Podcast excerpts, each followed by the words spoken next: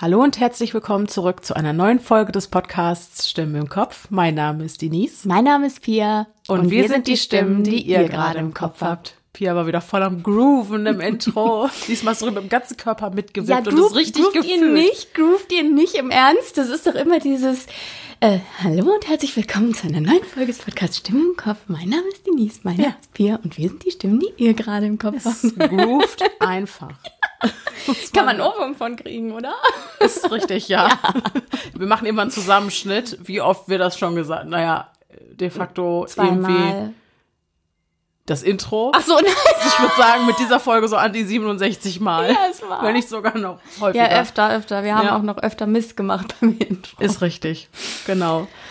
So, wir hatten vorletzte Creep Me Out Folge, glaube ich, schon das Thema Wald. Vor, vorletzte oder so, auf jeden Fall, ja. Kürzlich. Der Waldspaziergang, ne? Ja, genau, Waldspaziergang. Kürzlich. Aber aus gegebenem Anlass haben wir uns überlegt, dass wir heute nicht direkt Waldspaziergang, aber schon so ein bisschen ins selbe Setting gehen mit unseren Geschichten.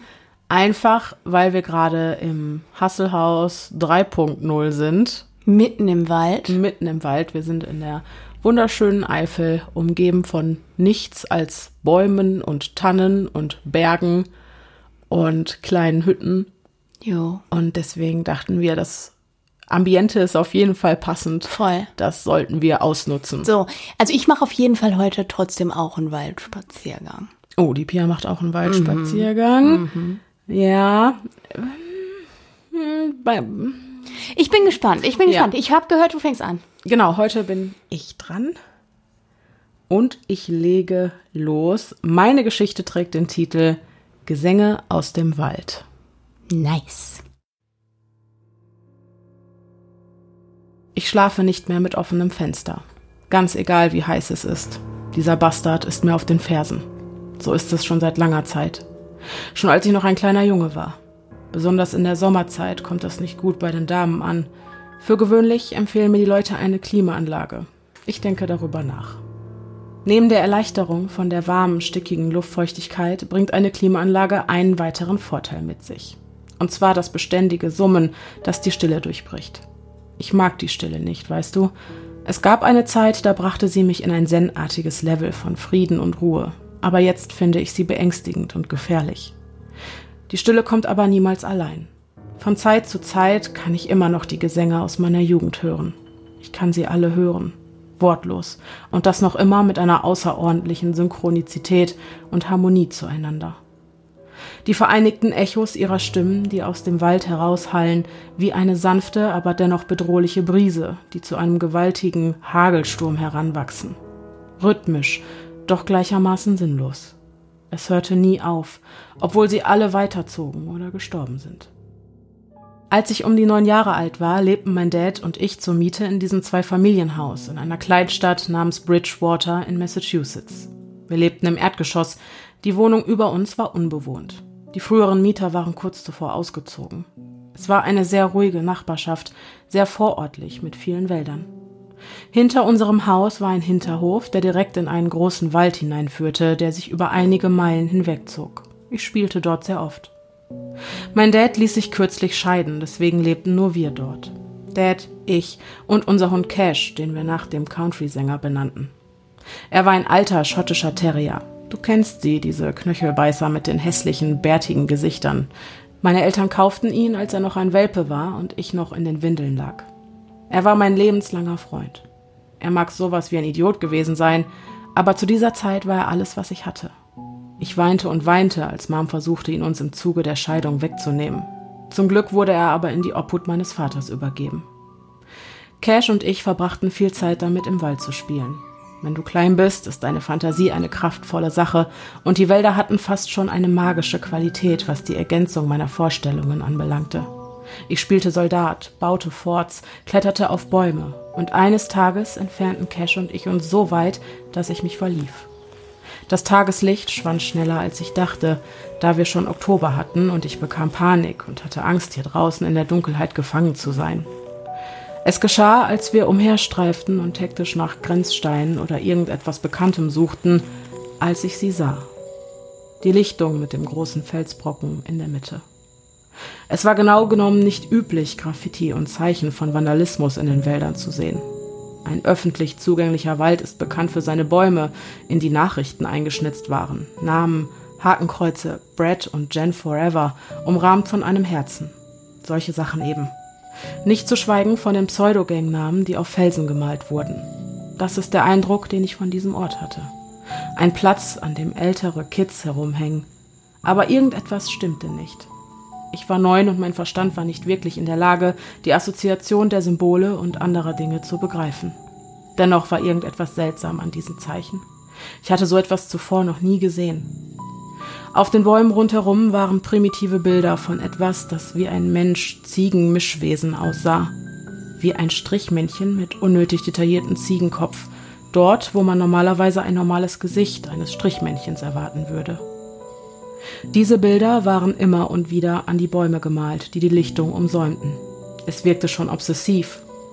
Dazu kommt, dass sie nicht nur in der gewöhnlichen Reichweite eines Menschen lagen, einfach überall, als hätte, wer auch immer die Bilder dort hineingeschnitzt hat, eine Leiter benutzt. Der Felsbrocken selbst hatte überall rote Markierungen, Buchstaben, die ich zuvor noch nie gesehen hatte. Darunter war aber noch eine Nachricht, die mit schwarzer Sprühfarbe darauf gesprüht wurde. Siehe die Weisheit der Gehörnten, las ich, und darunter waren fünf Linien aufgemalt. Sie hatten alle dieselbe Höhe, bis auf die beiden äußeren, die doppelt so hoch waren und sich spiralförmig nach oben erstreckten. Doch was mich wirklich ängstigte an diesem Ort, waren die Puppen. Sie hingen von den Ästen rund um die Lichtung herab.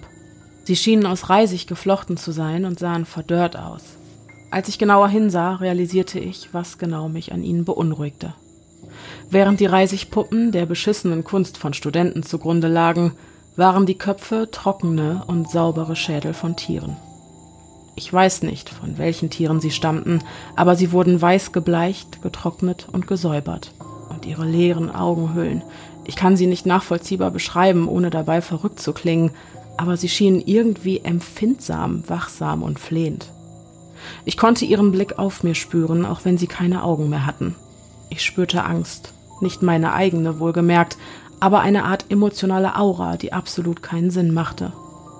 Warst du jemals auf einer Party von Minderjährigen, in die die Polizei reinstürzte? Diese Angst meine ich. Die Angst, die dich überkommt, wenn Ärger in der Luft liegt. Ich kann nicht erklären, warum ich es tat, aber ich langte nach oben und berührte eine von ihnen. Vielleicht war es die wissbegierige Natur eines Kindes, die mich dazu nötigte, vielleicht auch Faszination oder einfach das intensive Verlangen, meine Angst zu überwinden und mich davon zu überzeugen, dass es einfach nur Puppen waren und keine wachsamen Geister, für die ich sie schließlich hielt. Als ich sie aber berührte, fiel der Schädel ab und die Puppe löste sich in ihre Bestandteile auf. Nur ein Stück von ihr blieb an dem ungegerbten Lederseil, an dem sie hing, haften. Der Schädel zerschellte, als er auf dem Boden auftraf. Als das passierte, kam ein Gefühl der Gewissheit in mir auf. Ich gehörte nicht hierher. Cash begann sofort zu bellen, als die Puppe herunterfiel und erschreckte mich so sehr, dass mir ein Schrei entfuhr. Ich sah in den Himmel und dessen glühendes Rot, das nicht weit entfernt war. Die Sonne ging unter und ich musste hier raus. Pesch starrte mich mit seinen geweiteten schwarzen Augen an und wedelte dabei heftig mit dem Schwanz. Er bellte beharrend. Dann knurrte er etwas an. Vielleicht die Luft, vielleicht Geister. Als ich mich ihm näherte, drehte er sich um und rannte. Cash war mein einziger Verbündeter an diesem unnatürlichen Ort, und ich wollte verdammt sein, wenn ich mich von ihm verraten ließe, also jagte ich ihm hinterher. Ich rannte um mein Leben. Das letzte, das ich sah, bevor ich Cash hinterherrannte, war etwas, das mich ziemlich durcheinander brachte. Alle Puppen, die dort hingen, als ich ankam, schwangen hin und her. Einige trudelten nur faul in der wehenden Brise. Und noch in dem Moment, als ich Cash hinterherrannte, sah ich, dass sie mich alle komplett statisch anstarrten, die Gesichter direkt zu mir gewandt. Dies brachte mich noch mehr aus der Fassung, als die Angst davor, allein zu sein. Ich ließ Cash nicht aus den Augen. Er führte mich direkt nach Hause. Ich habe meinen Hund noch nie so sehr geliebt wie in diesem Moment, in dem mir klar wurde, was er für mich getan hatte. Hunde verirren sich nie. Sie kennen immer die richtige Richtung. Bevor ich ins Bett ging, erzählte ich meinem Dad, was ich gesehen hatte. Er lachte es aber nur weg und sagte, es sei nur Teenager-Blödsinn gewesen und ich solle nicht weiter darüber nachdenken. Ich fand es beunruhigend und doch willigte ich ein, es zu vergessen. Ich schlief ohne Probleme ein. In dieser Nacht hörte ich es zum ersten Mal. Das Geräusch, das mich bis zum heutigen Tag verfolgt. Ich wachte auf und konnte es durch das Fenster kommen hören. Ich setzte mich auf, um zu lauschen. Da erkannte ich, dass es Gesang war. Stimmen, vielleicht Dutzende, die aus den Wäldern kamen. Ich konnte sie laut und rhythmisch hören. Ich wusste nicht, was sie sagten, aber ich denke, es war etwas Zeremonielles, wie eine Hymne, die man Leute in Kirchen singen hört, mit dem Unterschied, dass sich das düsterer und bedrohlicher anhörte. Ich dachte sofort an die Lichtung und den Felsbrocken, die Puppen, die Angst. Ich spürte es in meinen Knochen, dass die Gesänge von dort kamen. Was mir aber am meisten Angst machte, war, dass es nicht einmal weit weg war. Die Gesänge zogen sich über Stunden hin und ich lag nur da in meinem Bett mit geweiteten Augen und in Angst lauschend. Ich betete, dass es aufhörte, aber das tat es nicht. Es ging bis vier Uhr morgens, als die frühen Vögel begannen zu singen. Von da an spielte ich nicht mehr in den Wäldern. Mein Dad bemerkte das sofort und fragte mich, ob alles in Ordnung sei. Ich erzählte ihn von den Gesängen, aber zuckte mit den Schultern und sagte, dass es vermutlich nur Teenager waren, die eine Party feierten und Bier tranken. Da fragte ich ihn, warum sie Bier tranken und fünf Stunden lang immer wieder dasselbe sangen. Er antwortete aber nur, das sei kein Gesang gewesen, ich hätte es mir nur eingebildet und sollte von nun an die Fenster schließen. Ich sollte einfach nicht hinhören, aber ich hörte nicht auf ihn. Die Neugier hatte Überhand genommen. In der folgenden Nacht begann das Singen wieder um genau elf Uhr und es schien lauter als zuvor. Ich konnte nicht schlafen, während ich es hörte, aber dummerweise dachte ich, wenn ich das Fenster schließe, würde ich sie nicht kommen hören, falls sie sich dazu entschließen, in unser Haus einzubrechen. Dem Gedanken mangelte es an Logik, aber so dachte ich als Kind. Das ist es, weshalb ich das Fenster nicht schließen konnte, weil ich wissen musste, wenn sie kommen. So ging das viele Tage, jede Nacht punktgenau von elf bis vier. Manchmal konnte ich im Wald weit, weit draußen ein schwaches Glühen sehen, wie der Schein eines Feuers. Aber es war so schwach, dass ich nicht sicher war, ob es wirklich da war oder ich es als Streich meine Augen abtun sollte. Manchmal schaffte ich es aus der Erschöpfung heraus einzuschlafen, jedoch nur um einige Stunden später wieder aufzuwachen und sie immer noch zu hören.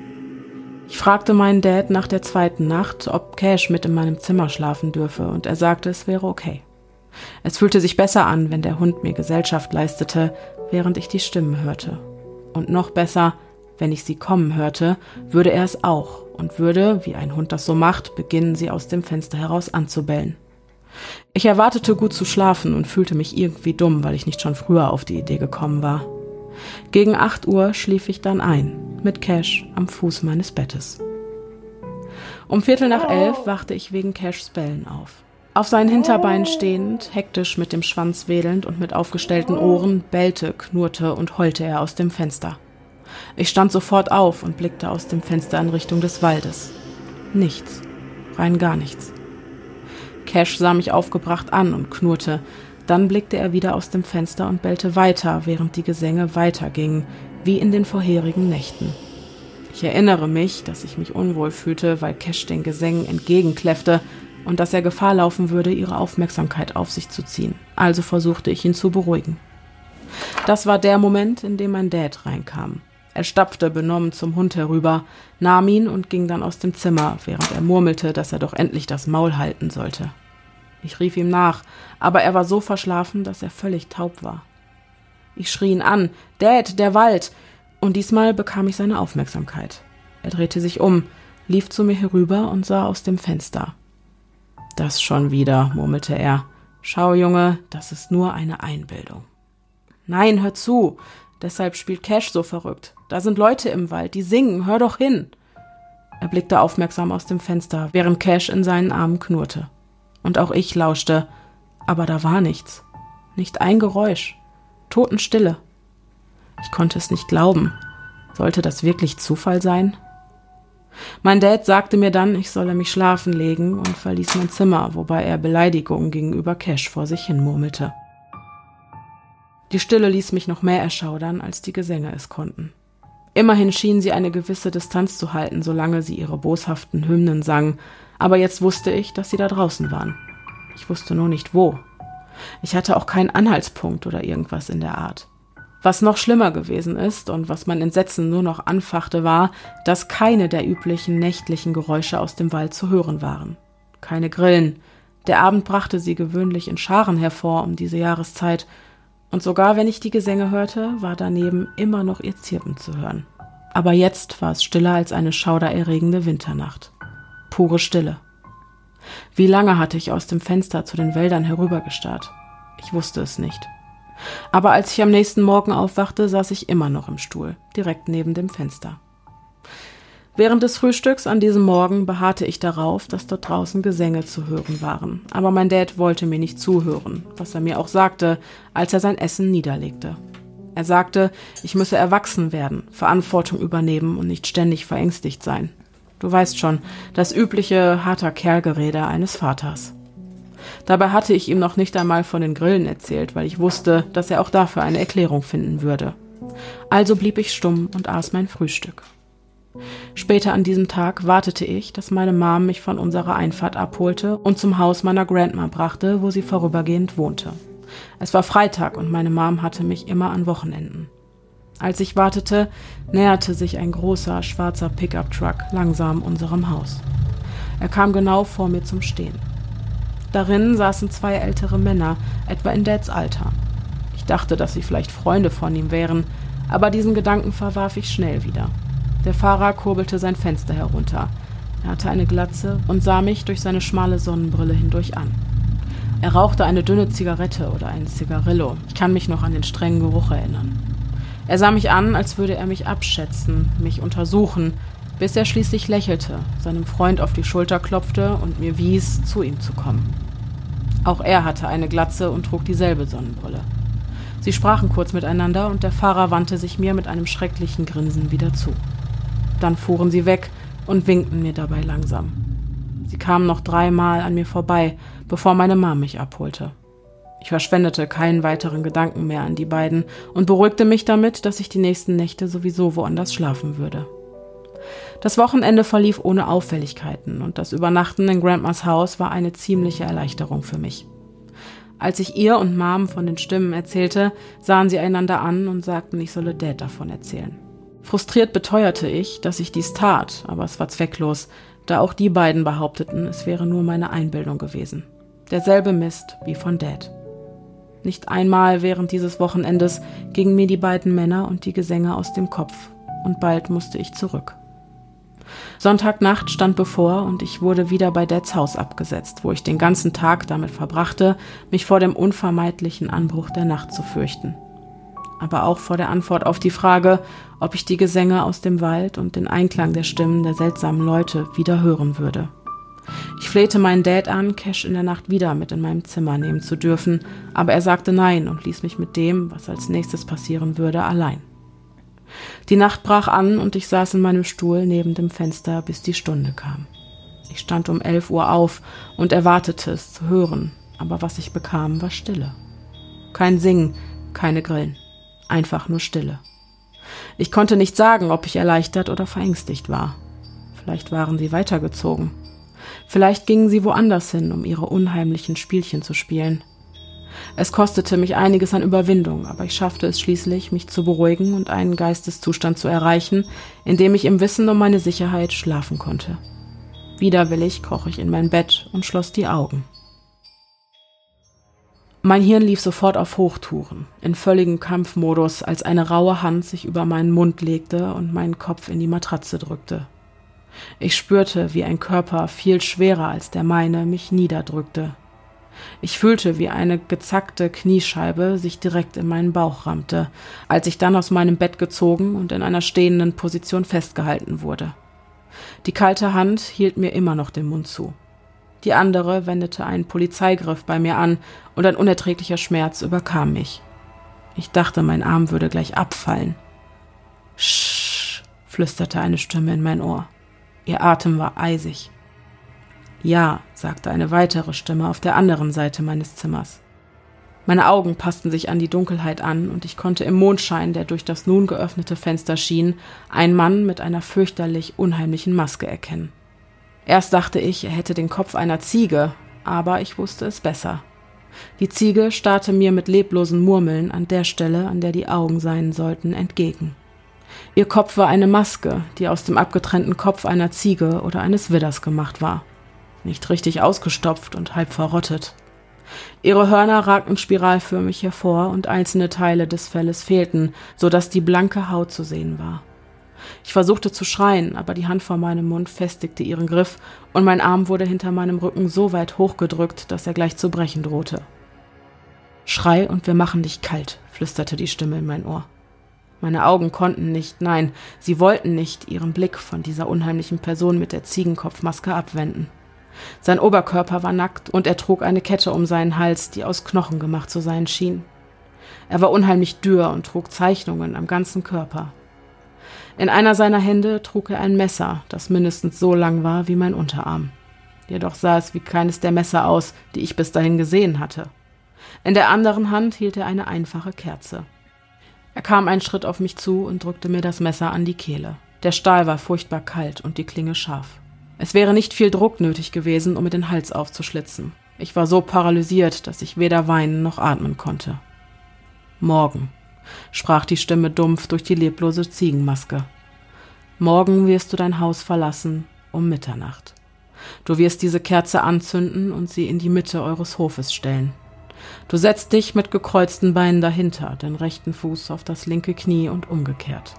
Tust du es nicht, flüsterte die Stimme weiterhin drohend in mein Ohr, wird das Blut all deiner Geliebten an deinen Händen kleben.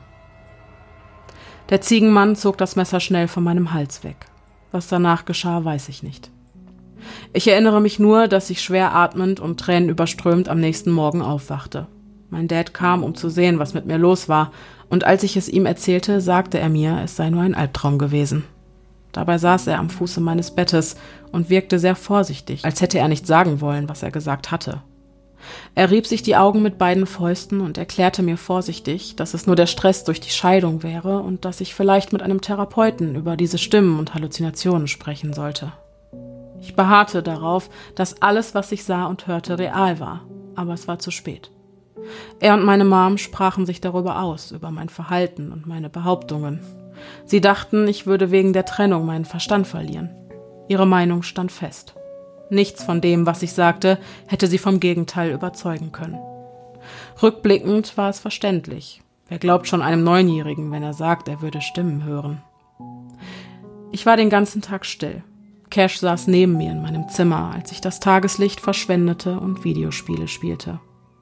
Ich sprach nicht einmal mit meinem alten Herrn. Ich konnte seinen besorgten Gesichtsausdruck sehen und er wirkte einfach nur niedergeschlagen, als er in mein Zimmer kam. Er hatte viel Zeit am Telefon verbracht.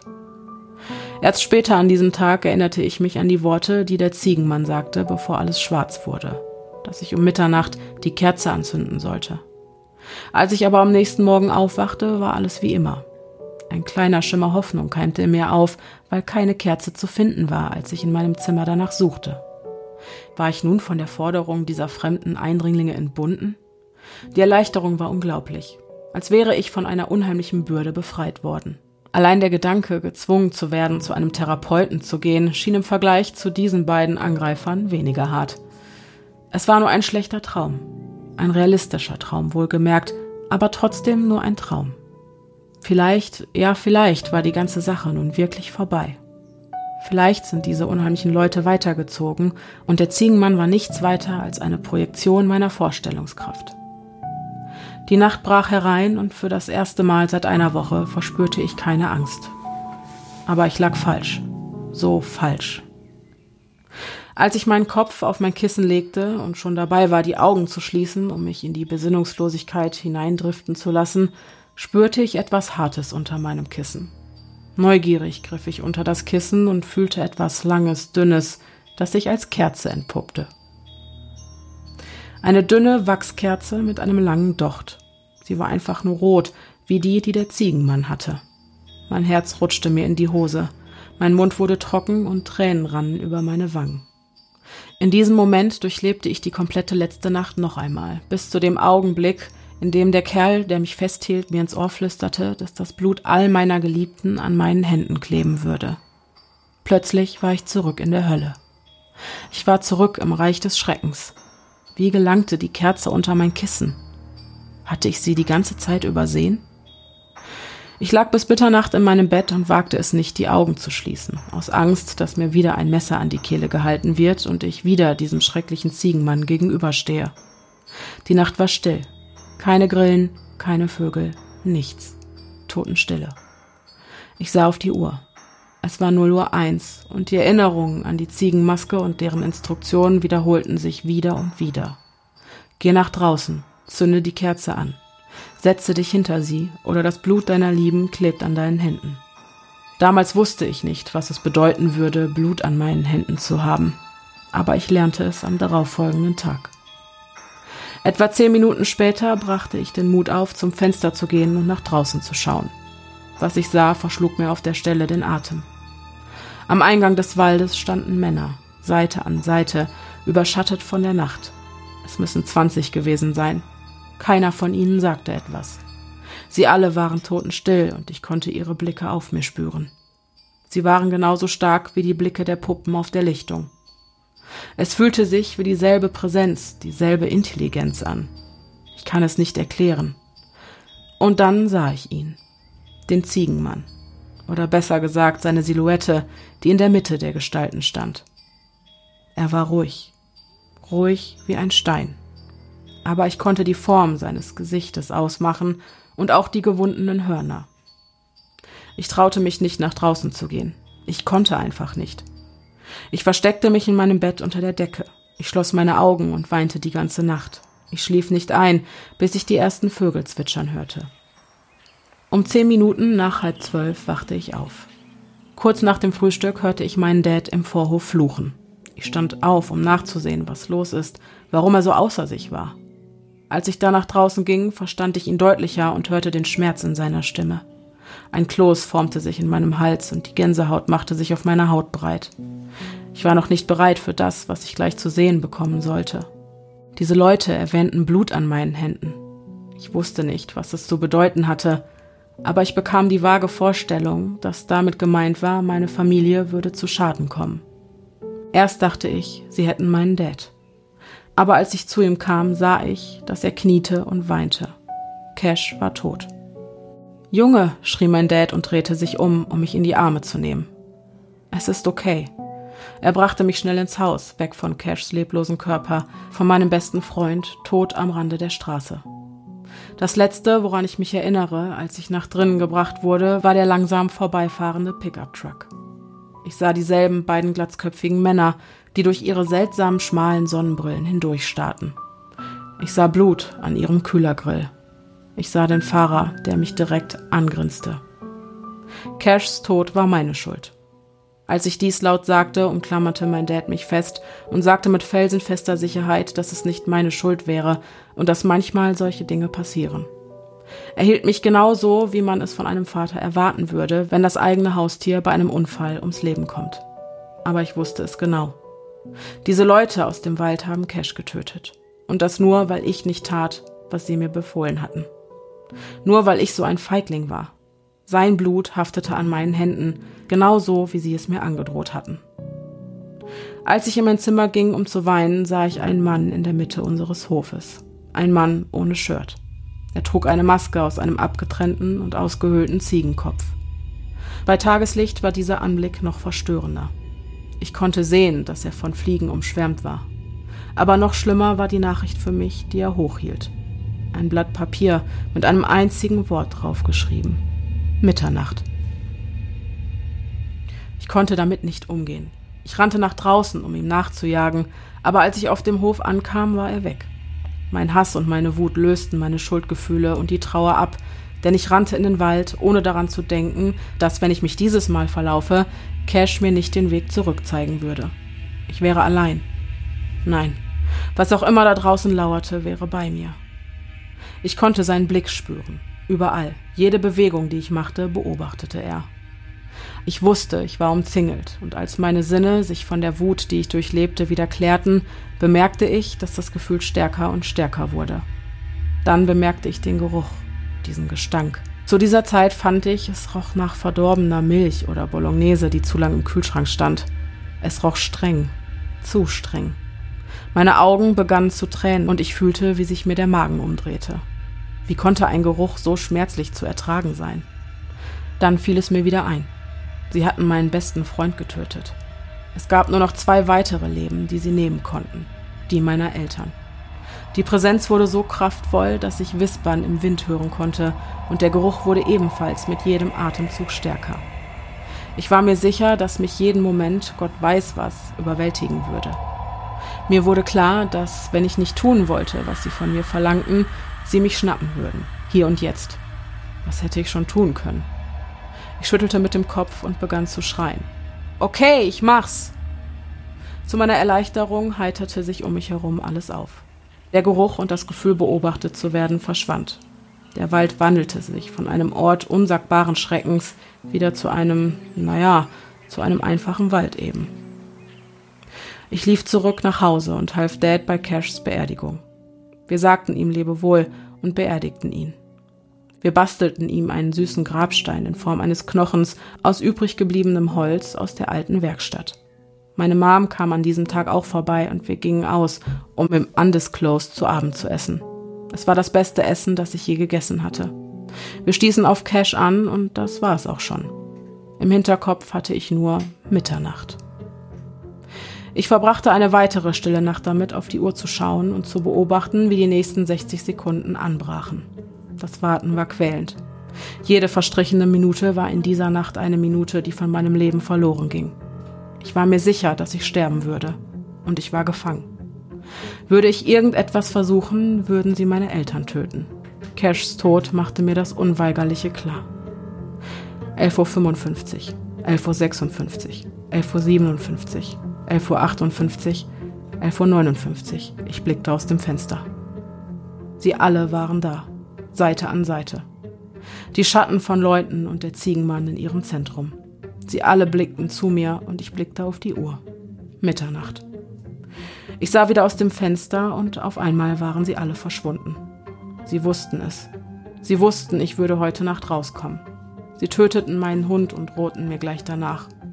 Ich folgte ihnen in den Wald. Sie wussten, sie hatten mich gebrochen, meinen Geist zerstört und ich hatte mehr Angst vor dem, was passieren würde, wenn ich nicht nach draußen gehen würde, als vor dem, was mich erwartete, wenn ich es tat. Ich schnappte mir die Kerze und ging auf den Hof hinter dem Haus. Die Nacht war finster, finsterer als sonst. Und dann war da wieder der Geruch. Saure Milch, verdorbenes Fleisch, Blut, verrottetes, verwestes. Gänsehaut und Zittern überkam mich wieder. Das Atmen fiel mir schwer. Der Wald vor mir war kaum zu erkennen. Es war nicht nur ein Eingang oder eine Grenze, es war ein lebender, atmender Organismus, der jede Bewegung voraussah. Als ich den Hof betrat, durchfuhr mich eine Woge der Todesangst, als ich durch den Bewegungssensor ging und das Hoflicht anging. Da war eine Erlösung in dem Licht. Sicherheit, für eine Weile zumindest. Ich benutzte Dads Feuerzeug, um die Kerze zu entzünden, stellte sie in das kalte, feuchte Gras und setzte mich hin, bereit, meine Beine übereinander zu schlagen. Ich saß in genau der Position da, die mir befohlen wurde. Doch noch während ich mich setzte, sah ich sie. Zwei grüne Augen. Hast du jemals in der Nacht aus der Entfernung mit einer Lampe direkt in die Augen eines Tieres geleuchtet? Aus einer Entfernung, aus der es zu schwer ist zu erkennen, wie es aussieht, aber nicht weit genug, dass seine Augen das Licht reflektieren? Das war exakt das, was ich sah. Abgesehen davon, dass sie weit über dem Boden zu sein schien. Höher als bei einem Kojoten und sogar höher als bei einem Menschen. Es schien sich im Wald vor und zurück zu bewegen. Ich konnte bei jedem Schritt das Laub rascheln hören. Immer wieder waren sie zu sehen, die leuchtenden Lichterscherben, diese grellen Augen, und dann wieder nicht wegen der Bäume, die mit der Dunkelheit verschmolzen, die sie verdeckte. Sie mussten das Licht des Hofes reflektieren. Ich konnte es atmen hören. Es klang so schmerzvoll für mich. Sporadisch kam immer wieder ein Luftzug seines Atems zu mir, und wenn das passierte, fühlte ich, wie diese frostige Luft, die mit dem Geruch von verwestem Rang mir entgegenschlug. Ich weiß nicht, wie lange es hin und her lief, ohne den Wald auch nur einmal zu verlassen und ohne den Augenkontakt zu mir abzubrechen. Hin und wieder hielt es an und seine Augen kamen dem Boden näher, bis es mit mir auf einer Höhe war. Dann verharrte es in dieser Position wie eine Katze, die am Boden kauerte und sich bereit machte zuzuschlagen. Es blieb aber nur für zehn Sekunden in dieser Position, bis es begann, sich weiter hin und her zu bewegen. Nachdem es dies mehrere Male tat, bemerkte ich, dass es von etwas aufgehalten wurde. Dem Licht. Ich war sprachlos und auf meinem Platz wie eingefroren. Mein Hals schnürte sich so zu, dass ich kaum atmen konnte. Ich wusste nicht, ob es mich gleich hier auf dem Hof töten würde oder ob es mich in den Wald hineinzerren würde, um mich dort bei lebendigem Leibe zu verspeisen. Ich wusste nicht, in welcher Verbindung dieses Wesen und die Psychopathen standen, die mir befahlen, hier herauszukommen.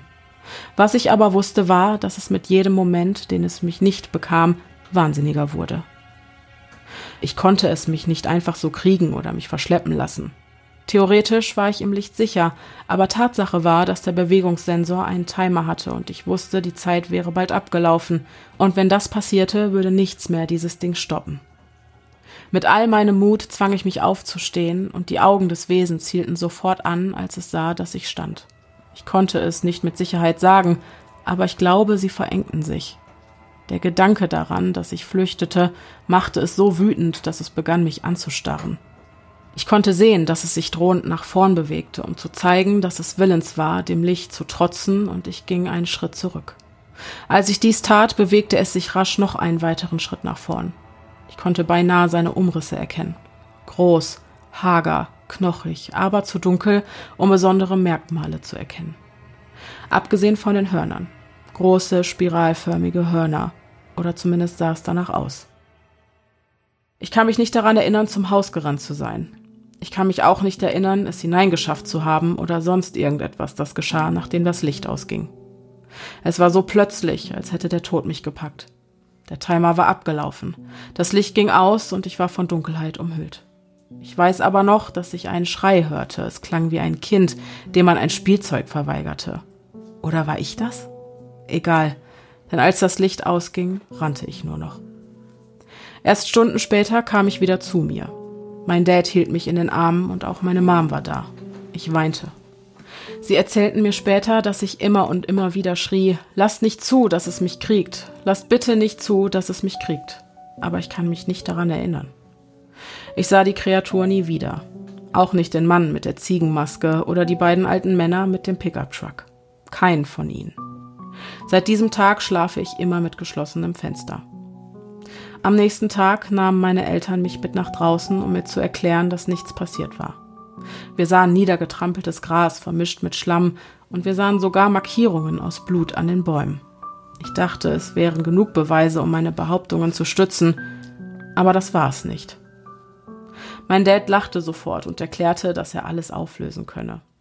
Er sagte, ich wäre einem Reh begegnet und diese Spuren an den Bäumen stammen von seinem Geweih, das es auf mich richtete, weil es sich so bedroht gefühlt habe. Seine Erklärung war so glaubhaft, dass ich wünschte, sie wäre wahr. Aber ich wusste, sie war es nicht. Einige Wochen später hörte ich, dass eine Person vermisst wurde und dass man nach dieser im Wald suchte. Mein Dad und mein Therapeut bestanden darauf, dass dieses Wissen meine Tendenz zur Schizophrenie unterstützte, also hielten sie mich davon ab, dem nachzugehen. Ja, mir wurde paranoide Schizophrenie diagnostiziert. Sie sagten mir, dass die Ursache darin läge, dass ich nicht mit der Scheidung meiner Eltern umgehen könnte.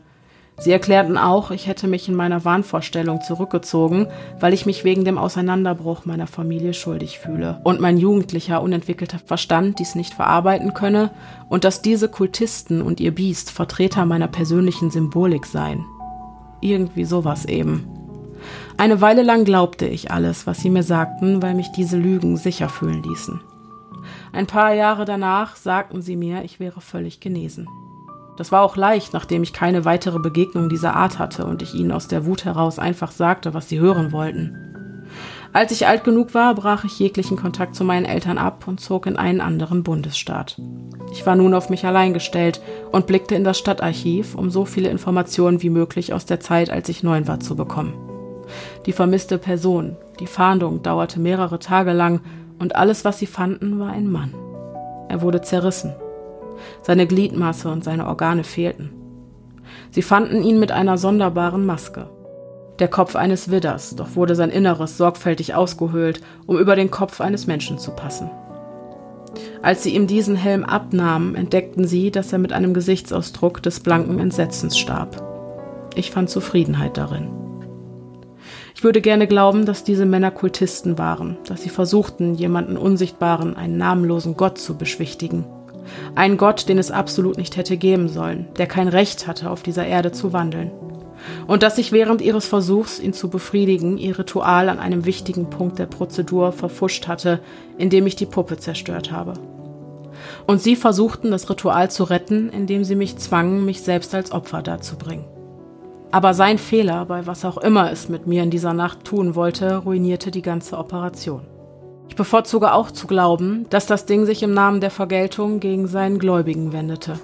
Es tötete alle und zog mit, wo auch immer es auch herkam.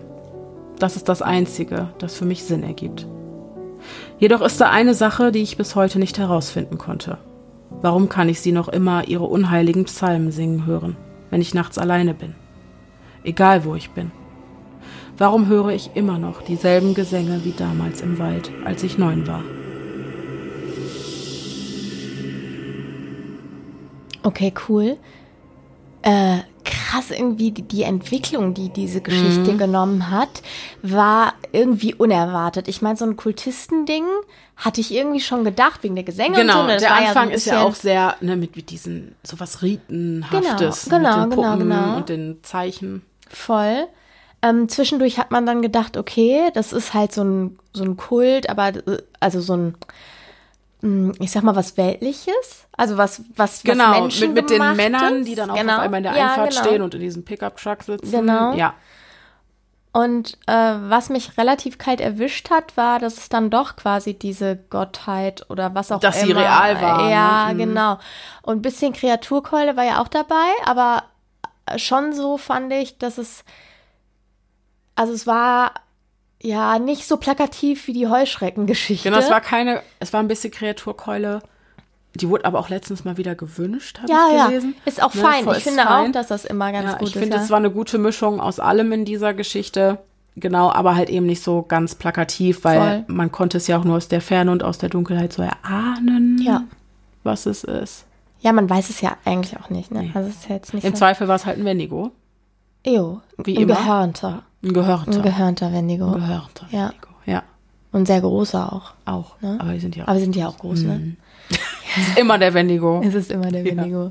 Wir begegnen Genau. ihm, ihm, mein Gott, wir begegnen ihm immer wieder. Ja. Ja. Ja, das war meine sehr, sehr, sehr lange Geschichte. Ja, aber doch, ist doch auch mal schön, so eine längere Geschichte. Ich glaube, die letzte Creep Me Out war sehr kurz, ne? Halbe Stunde oder so. Unsere Psychokiller. Äh, ja, die war Stories. nicht lang. Die war nicht Mhm. lang. 45 Minuten insgesamt oder so. Ja, maximal. Das machen glaub- wir jetzt wieder gut. Ja, genau, würde ich auch sagen. Mhm. Außerdem, also ich sag mal so, längere Geschichten eignen sich halt einfach gut zum Einschlafen, ne? Stimmt. Und ich denke, der ein oder andere wird sich darüber freuen. Ja, das denke ich auch. Genau, also, und du hast ja auch, also, oder dein Protagonist oder deine Protagonistin hat ja auch einen Waldspaziergang gemacht, wenn auch dieser nicht ganz freiwillig war. Ja. Aber du hast noch einen Waldspaziergang auf Ja, Lager. absolut. Okay. Absolut. Ich bin sehr gespannt. Und lausche. Meine Geschichte trägt den langen Titel, als er sich durch den Wald schlug, mit nichts als dem Polaroid-Fotoapparat mit Sofortdruck in den Händen. Die Geschichte ist besser, als der Titel es vermuten lässt. Das ist ein sehr langer Titel. Mhm, Ja. Ungünstig ist es, zurückgelassen auf einer Lichtung zu sich kommen zu müssen. Noch viel mehr ungünstig ist es, nach dem Aufwachen feststellen zu müssen, vollkommen von Wald umringt zu sein. Dazu mitten in der Nacht. Mit verbrauchtem Handy-Akku und nicht mehr wissend, wo der einstige Weg zurückliegt. Rupert steckt noch im halbschläfrigen Zustand, als er diese Tatsache realisiert. Er verzieht das Gesicht und greift zu seiner Brille, die bis eben neben ihm zuvor im nächtlichen Gras gelegen hat. Rupert muss sich erst einmal an den Kopf fassen, sich etwas die Schläfen reiben. Es ist ein leichtes Stechen, das zumindest gleich auf etwas nachzulassen scheint. Umso mehr es nachlässt, umso mehr wandelt sich Ruperts gekrümmte Sitzhaltung zu einer mehr aufgerichteten, während er gleichzeitig hin und her schaut.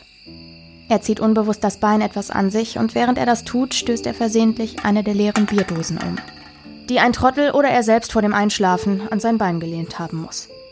Mit dem typisch klirrenden Geräusch rollt die leere Dose der längst erloschenen Feuerstelle entgegen. Die Dose verweist auf die vielen anderen leeren Bierdosen, die sich überall auf der Wiese verstreut haben und sich mit mehrfachem Funkeln zu Wort melden. Nur noch der Steinkreis ist von der Feuerstelle übrig, und auch sonst scheint nur wenig ersichtlich, da der helle Tag längst vom Schattenschlund der schwarzen Nacht verschlungen worden ist. So wie immer, nachdem die letzten Sonnenstrahlen den Hügel passiert und sich verabschiedet haben, wie es der tägliche Zyklus verlangt. Einzig ein paar Lücken in den dunklen Wolken lassen etwas Mondlicht hindurch, was sich jedoch nicht wirklich als großartig unterstützend erweist. Wisst ihr, dieser Ort hat bis vor wenigen Stunden noch als Katalysator der guten Stimmung und des sommernächtlichen Saufgelages herhalten müssen. Seine Freunde und Rupert haben es ordentlich krachen lassen. Oder zumindest Freunde in Anführungszeichen. Denn nicht einer ist anscheinend auf die glorreiche Idee gekommen, den großbebrillten Rupert aufzuwecken und wenigstens Bescheid zu geben, dass sie wieder abziehen. Nicht mal ein Anstupsen. Sie dachten wohl, er solle erst mal den Rausch ausgiebig ausschlafen. Rupert schaut nochmal auf den inzwischen ausgegangenen Bildschirm. Sein Handy gibt keinen Ton mehr von sich, darum steckt er es wieder weg. Er bemerkt ein leichtes Gewicht um seinen Nacken. Er tastet an sich herunter. Es ist der Polaroid-Fotoapparat mit Sofortdruck. Der Fotoapparat, der so gut wie immer um seinen Hals hängt und an einem Lederband befestigt ist wobei ihm sein Hobby gleich auf wieder in den Sinn kommt. Die Fotografie. Egal, wo er sich befand, alles Mögliche wollte er immer im Fotoformat festhalten. Schon seit Kindertagen war Rupert so. Seinen ersten Fotoapparat hatte er damals mit acht Jahren bekommen. Es war die alte Kamera des Vaters gewesen, die er damals zum Geburtstag geschenkt bekam. Sein Vater hatte als Zeitungsfotograf gearbeitet. Über diese Verknüpfung hinweg hatte der kleine Rupert als Kind auch schon genau gewusst, dass auch er eines Tages Journalfotograf werden und seine Schnappschüsse in den Tageszeitungen wissen wollte. Später einmal den Beruf mit dem Hobby verbinden zu können, das er so liebt, war schon immer sein Traum gewesen.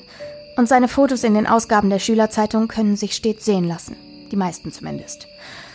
Aus diesen abschweifenden Gedanken taucht Rupert wieder auf. Vom Grund alter Erinnerungen und ist als nächstes damit beschäftigt, seine missliche Lage einzuschätzen. Er schaut über die verlassene kleine Lichtung, deren Größe sich durch das Glitzern der vielen Bierdosen vage erahnen lässt, sich allerdings nicht als sonderlich weitläufig herausstellt. Der düstere Wald scheint die Lichtung wie ein Kranz einzukesseln. Und ihm graut vor der Vorstellung, den fast schon in Schwärze getauchten und bedrohlich wirkenden Wald durchqueren zu müssen, um zurück auf den Wanderpfad zu gelangen, der aus dem Wald führt. Rupert hat kein sonderlich gutes Gefühl bei der Sache. Er ist sich nicht sicher, ob sein Vorhaben wirklich eine gute Idee ist, sich allein durch den Wald bei Nacht zu schlagen. Doch es hilft alles nichts. Auf keinen Fall möchte er die Nacht hier verbringen, nur um auf den Sonnenaufgang zu warten. Er möchte sich sofort auf den Weg nach Hause begeben. Damit hat er seinen Entschluss gefasst. Er setzt den ersten Fuß ins nächtliche Dickicht und verschwindet zwischen den Bäumen.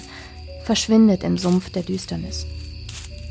Das permanente Knacken alter Äste unter seinen Schuhen ist bis jetzt der stetige Begleiter seines Voranschreitens im Dunkeln.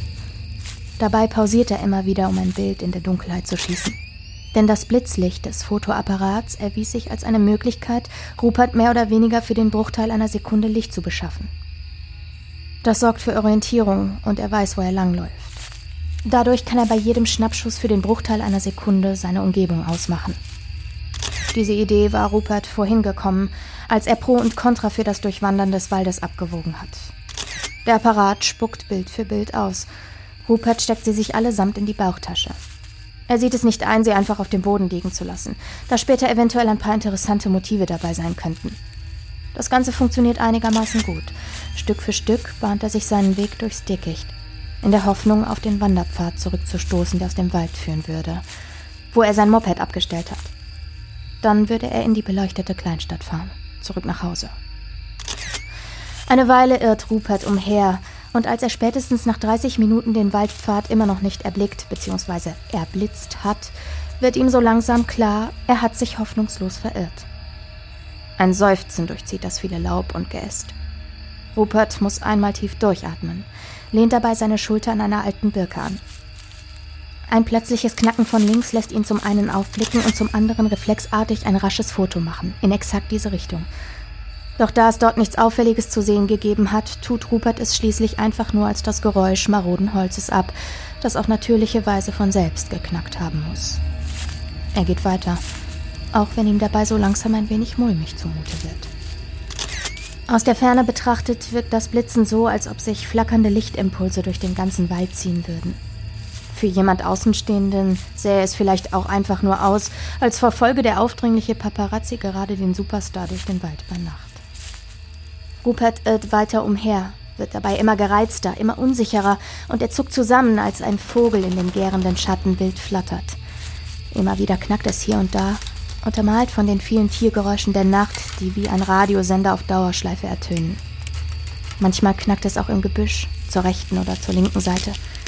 Gleichzeitig wird Rupert zunehmend das Gefühl, nicht bloß beobachtet oder verfolgt zu werden.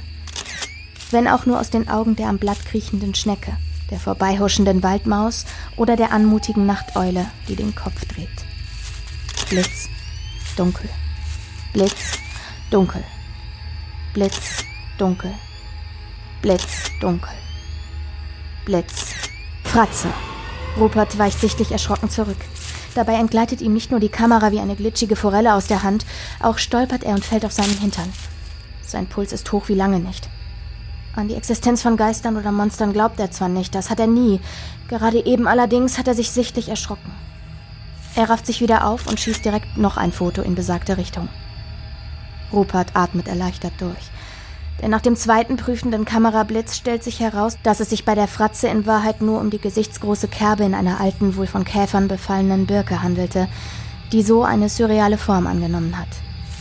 Rupert geht daran vorbei, als ob nichts gewesen wäre. Er hat nun eine finstere Fläche erreicht, bei der die Bäume und Zweige im größeren Abstand zueinander stehen. Es folgt Blitz für Blitz, Foto für Foto. Das Motiv ist immer ein ähnliches. Immer handelt es sich um eine Birke mit anderen Birken daneben, auf wuchendem Boden, im Hintergrund die pechschwarze Dunkelheit. Gerade eben hat er mit dem blitzenden Apparat ein davon huschendes Eichhörnchen zufällig erwischt. Rupert hat allerdings kaum noch genügend Nerv und Kraft, um sich darüber zu freuen. Auch die Beine werden langsam schwer. Als besonders sportlicher Typ hat er sich nie entpuppt. Er galt immer als Technikfreak. Langsam aber sicher jedenfalls kommen ihm erste Zweifel auf, ob die Entscheidung, sich allein durch den Wald bei dunkler Nacht zu schlagen, die richtige gewesen ist. Denn der Waldpfad, von dem aus die Gruppe Jugendlicher vor etwa sieben Stunden querfeldein abgesprungen ist, um zur Lichtung zu gelangen, wo die Party stieg, ist immer noch nirgends zu sehen. Ob Einbildung oder nicht, Rupert fühlt sich zunehmend verfolgt. Ihn überkommt ein immer stärker werdendes Gefühl des Unwohlseins, er blitzt jetzt auch hier und da mal hinter sich, auch wenn sich dabei nichts Verdächtiges bemerkbar macht. Nachdem ein weiterer Ast knackt, diesmal lauter als die vorherigen, beginnt Rupert sein Durchwandern zu beschleunigen, was ihn nun so viele Fotos schießen lässt, dass er gezwungenermaßen nun doch einige davon zurücklässt, die rotierend zu Boden gleiten.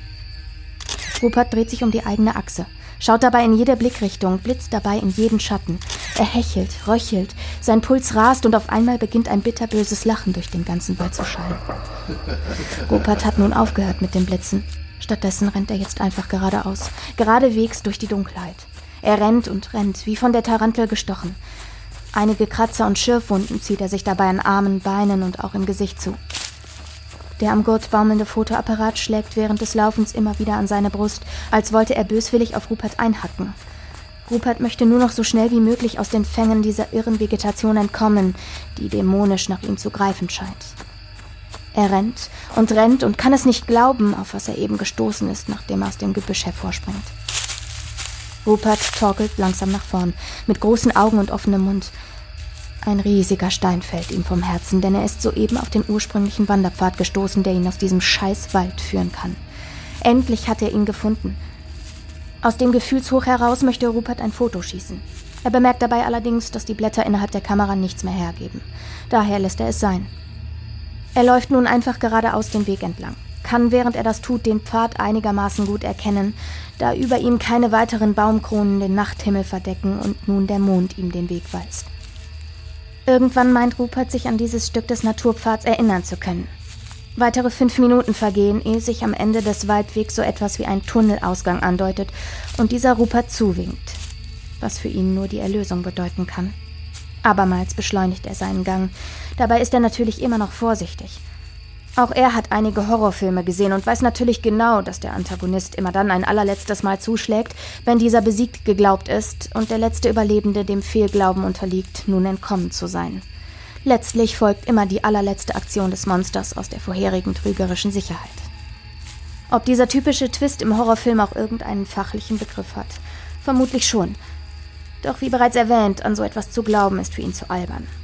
Vielmehr fühlt sich Rupert nur noch befreit von der ganzen Tortur. Endlich würde er heimkehren. Er würde sich an sein warmes Bett begeben und sich von den Strapazen erholen können. Auch wenn ihm die Oberschenkel schmerzen wie nie. Letztlich hat er sich bis zu seinem Moped schleppen können, welches auf dem Parkplatz am Waldzugang auf ihn wartet. Er setzt den Helm auf, betätigt die Zündung, wodurch der Asphalt vom Scheinwerfer erhellt wird und macht sich über die Bundesstraße auf in Richtung Kleinstadt, an deren Rand er seit jeher als Einzelkind wohnt. Vor etwa zehn Minuten ist Rupert zu Hause angekommen. Alle Lichter in der Wohnung sind aus, seine Eltern müssen demnach längst schlafen, was wenig verwunderlich ist bei der Uhrzeit. Rupert hingegen bleibt noch etwas wach. Er hat sich noch einmal an den Schreibtisch gesetzt mit angeknipstem Licht, das in diesem Moment seine die Fotos durchstöbernden Hände in Szene setzt. Dabei schiebt er beim Durchschauen das vorderste Bild immer an die hinterste Stelle. Rupert will noch einen Blick darauf werfen und sehen, was die Ausbeute so hergibt, bevor er schlafen geht. Jedoch scheinen keine sonderlich interessanten Motive dabei zu sein. Bei den meisten handelt es sich lediglich um eine überbelichtete, wackelige Aufnahme, auf der sich grelles Unterholz von nachtschwarzem Hintergrund abhebt. Die interessantesten Motive, auf die er stößt, sozusagen die Gewinner unter den Verlierern, sind das huschende Eichhörnchen oder eine interessante Blüte auf einem der vielen dahin vegetierenden Äste.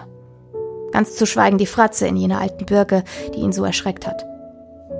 Den ersten Stapel hat er durch. Er schiebt ihn zur Seite, um Platz zu schaffen, denn Rupert möchte sich noch die Fotos von der Waldparty anschauen. Die Fotos, die er vor seinem Trip durchs Unterholz geschossen hat. Dazu neigt er sich auf dem Stuhl etwas zur Seite, um sich die Fotos aus der Hosentasche zu ziehen. Er legt sie unter die Lampe. Seine Mundwinkel ziehen sich nach oben und bilden ein Lächeln, während er die Schnappschüsse noch einmal betrachtet auf denen Rupert zusammen mit seinen Freunden abgebildet ist. Auf der ersten Abbildung zum Beispiel ist zu sehen, wie sie allesamt um das Lagerfeuer sitzen und in bester Stimmung Bier weiterreichen.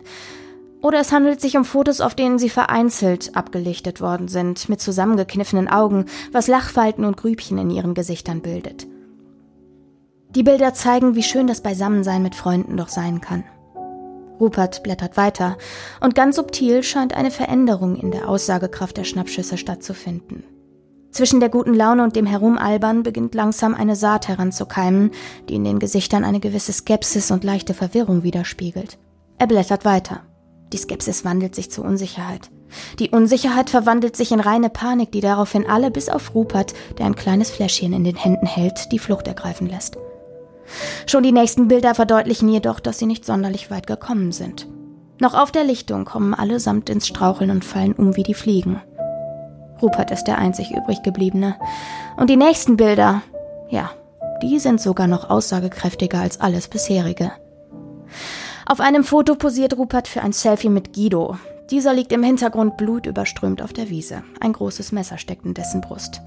Auf einem anderen Foto hat Rupert um Mia kumpelhaft den Arm gelegt. Dabei hängt ihr Kopf leblos zur Seite. Eine todbringende, mit Blut behaftete Wunde zeichnet sich an ihrer Schläfe ab.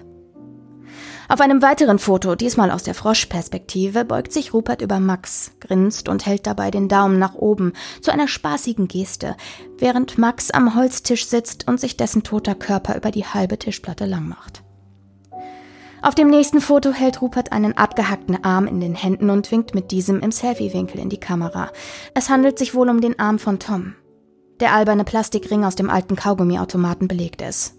Dieser steckt nach wie vor an Toms Finger. Ein weiteres Foto zeigt Rupert, wie er mit gelangweilter Mimik auf dem Rücken der tot im Gras liegenden Ann-Kathrin sitzt. Dabei stützt er sein Kinn auf einer Faust ab, was an die Pose des Denkers erinnert.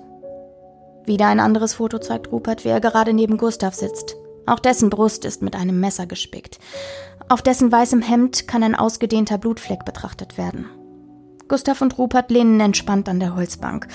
Beide halten eine Bierflasche in ihren Händen. Der eine tot, der andere lebendig. Rupert schiebt das letzte Bild nach vorne. Es handelt sich um eine Art Gruppenfoto, wieder aus dem Selfie-Winkel geschossen, auf dem er alle zu einem Haufen zusammengepfercht und schön hergerichtet hat. Rupert streicht mit der Fingerspitze über das Gruppenfoto, betrachtet es für den Moment und beginnt heiter zu grinsen, denn dieses besondere Foto wird wohl für immer einen Platz in seinem Herzen finden können. Dieses Foto zeigt, wie schön so ein Abend doch sein kann, und alle haben ihn sichtlich genossen, einschließlich Rupert. Er bereut es keineswegs hingegangen zu sein, trotz all der Strapazen, die danach folgten. Er ist nun fertig mit dem Betrachten aller Bilder. Er legt sie beiseite und verstaut sie direkt neben dem manipulierten Artikel der Schülerzeitung, auf dem Rupert nackt zu sehen ist, von oben bis unten mit Tinte beschmiert und wie er sich im Duschraum auf dem Boden zusammenkauert und überall blaue Flecken aufweist.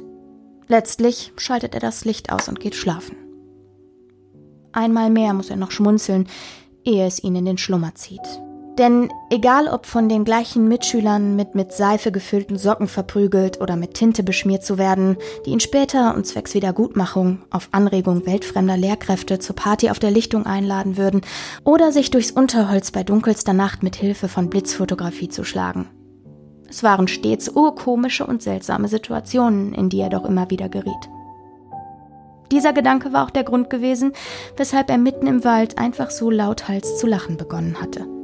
Zuvor, als er sich noch durch den Wald schlug, mit nichts als dem Polaroid-Fotoapparat und Sofortdruck in den Händen. Da hat der groß, äh, der, der groß bebrüllte Rupert Rache verübt. Das würde ich mal sagen. Ja. Hast du es kommen sehen? Überhaupt nicht, Nee, ne? ne? Ich auch nicht, gar okay, nicht. dann dachte ich am, ich Ich dachte, dachte, er dann- sieht noch wieder irgendwelche Erscheinungen. Genau, genau. So. Er Mhm. sieht dann eben wieder irgendwelche Fratzen oder so auf den Fotos. Damit rechnet man erstmal. Ich meine, das ist ja auch wieder dieses. Ich müsste immer sofort bei dieser Polaroid-Geschichte an Saw denken, wo das, das ist hammergeil gemacht. Ich, ich liebe das. Also die Idee ist grandios. Ich finde auch, auch gerade so Fortbildsachen, die man später erst sehen kann. Genau. So, ne? Ja, oder auch mit sich mit Blitzlicht durch Oder die so, Dunkelheit ja, kämpfen. ja. Das hat einfach einen wahnsinnigen Horror- und Gruselaspekt, weil Voll. du jeden Moment mit einem absoluten Jumpscare Genau. rechnest. Ähm, zwei, ein, zwei waren ja auch dabei. So, Ja, ne? Mhm. genau. Aber gut, dann kam der erste Plot-Twist, wo ich dachte, okay, dann ist Rupert das Böse im Wald. Mhm. Und dann kam ja aber noch ein Plot-Twist und dann wurde es auch irgendwie bitterer Ernst in der Geschichte, finde ich so ein bisschen, als sich dann rausstellt, dass er zuvor Opfer war Genau. seiner Mitschüler. Das hat, und dass es so wurde. ein bisschen quasi fast so Amok-Vibes hatte oder Genau. so ein bisschen, ne? Ja, Irgendwie ja, oder. ja, ja, ja. voll. Da wurde es dann, da, da wurde aus Spaß dann ernst. So. Ne? Mhm. Ja. Da wurde aus Spaß dann Rupert. Da wurde aus Spaß dann Rupert, ja. Aber ich äh, fand die Geschichte unheimlich knuffig geschrieben. Also es war ein ganz, ganz, ganz, ganz cool. süßer Schreibstil, finde ich Voll. irgendwie. Ich fand aber auch, dass dieses, ich sagte ja, ein Waldspaziergang. Es war ja irgendwie ein Waldspaziergang. Mhm. Ja. Ich fand aber auch, äh, da siehst du wieder, dass es gar nicht viel braucht. Auch keine Jumpscares, auch kein Dings, um eine Mhm. Atmosphäre zu, zu erzeugen, wenn man so, ne? Also, wenn Äste knacken und sowas. Ja. Äh, und dieses, ne? Ja, dieses Äste knacken. und Total, der, das ist ja mein der, Horror. Der ständige Begleiter. ja, und genau, so. genau. Ja. Genau. Ja. Und du hast kaum Geräusche außer Tiere, Äste knacken und Gebüsche rascheln und sowas. Genau. Ne? Alles, was, was man ja wirklich hört, wenn man in einem Wald Genau. unterwegs ist. Das ist Genau. ja nichts Übernatürliches. Wie bei unserer so. Randonautica-Erfahrung. Oh, das war schön. ja, das war total schön. Das war total schön, ja. Denkt die Pia auch oft dran zurück ich und muss da dabei oft lächeln. dran zurück und muss dabei ganz doll schmunzeln, ja. Ja. Ciao, Denise, ich gehe schon mal. Und weg war sie. Mir Sehr gut. Also, ja. ja. Ja. Nee, ähm, sehr, sehr, sehr schöne Geschichte mit zwei unerwarteten Plot-Twists für mich Und einem Waldspaziergang. und einem Waldspaziergang bei Nacht. Genau. In alter Saw-Manier. Genau. Mhm. So. Ja. Gut, ihr Lieben, das äh, war eine lange Creep Me Out, Insgesamt würde ich sagen, dieser, dieser Monat Ist hat sich lang. für euch richtig gelohnt, oder? Genau, große Ausbeute. Dafür Ja. war es im letzten ein bisschen Genau. mau, gebe ich Genau. zu. Aber so gleicht sich das aus, würde ich mal sagen. Ist ja immer eine Mischkalkulation, ne? Richtig, richtig. Im nächsten Monat lesen wir wieder Zuhörergeschichten. Ich freue mich. Ich freue mich auch. Ja. Und ich hoffe, dass wir uns dann für die nächste True Crime Folge wiederhören. Bis dahin. Bleibt sicher. Es ist gefährlich da draußen.